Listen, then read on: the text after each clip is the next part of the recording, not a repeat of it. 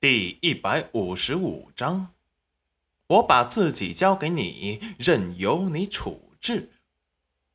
女上男下，裴元君心疼担忧的说道：“娘子，你没事吧？”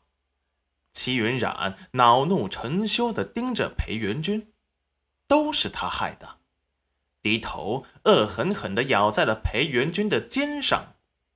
裴元君一声疼痛的闷哼。屋子里的动静早就惊醒了暗卫，以为又出现了刺客，第一时间跑了过来，把门给踢开。裴元君第一时间把戚云染护在怀中盖住，声音冰冷，让人战栗：“滚出去！”石安看到地上的男上女下的情景，公子暴怒的情形，立即若无其事，假装没看见的，快速的把门带上，把身后的暗卫全部挡在了门外，挥了挥手让他们隐蔽。众暗卫见头儿比划着安全手势，便一瞬间的消失，隐藏在了房屋的周围。等关上门，石安才抚了抚胸口，还好他机灵，跑得快，假装什么也没看见，不然公子非杀了他不可。没想到平时公子一副禁欲清冷的模样，遇上喜欢的人时，却玩得这么开啊！齐云染听见开门声。惊慌失措，立即从裴元君的身上爬起来。等爬起来一看，却只见石安故作淡定，假装看不见他们，快速的关上门。戚云染现在是毒死裴元君的心都有了，都怪你，我的声誉都被你毁了。裴元君立即好脾气的认错，都是我的错。娘子不气，你给我滚出去！我不想再见到你。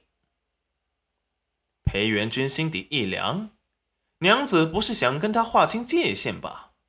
娘子，我知道错了。戚云染莫名的感觉到委屈，他招谁惹谁了？明明百毒不侵的体质，怎么就招了戚玉露的道？就因为她是本书的女主吗？所以她本来灵魂中自带的万能灵体成了废物、无用的鸡肋。委屈的想哭，她的清白没了，两世守着的清白便宜了裴元君这个衣冠禽兽。都怪裴元君这个渣男。是不是因为他们是男女主，所以他的什么金手指在他们面前就失效了？一时悲从心来，带着不易察觉的哭腔：“你给我滚出去！带着戚玉露那个贱人一起滚出我的视线，永远不要出现在我面前！”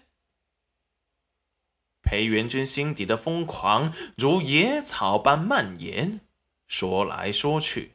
他还是想逃开他，可是他却绝对不会放手。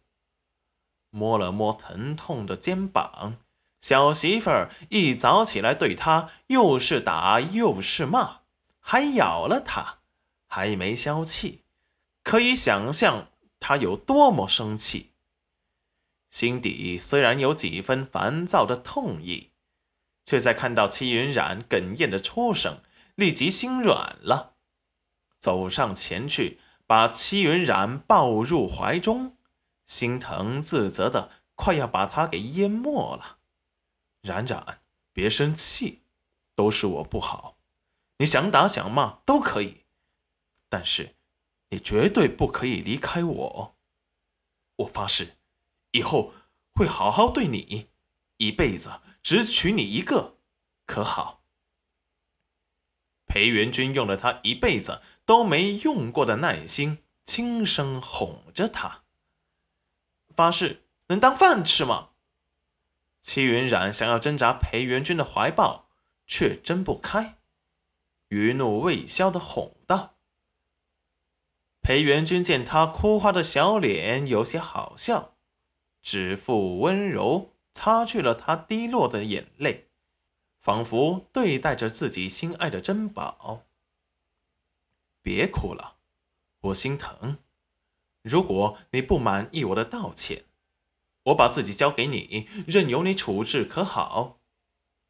声音温柔如水，仿佛可以滴得出水来。就在这时，外面传来了一阵急促的敲门声。干娘，你在不在里面？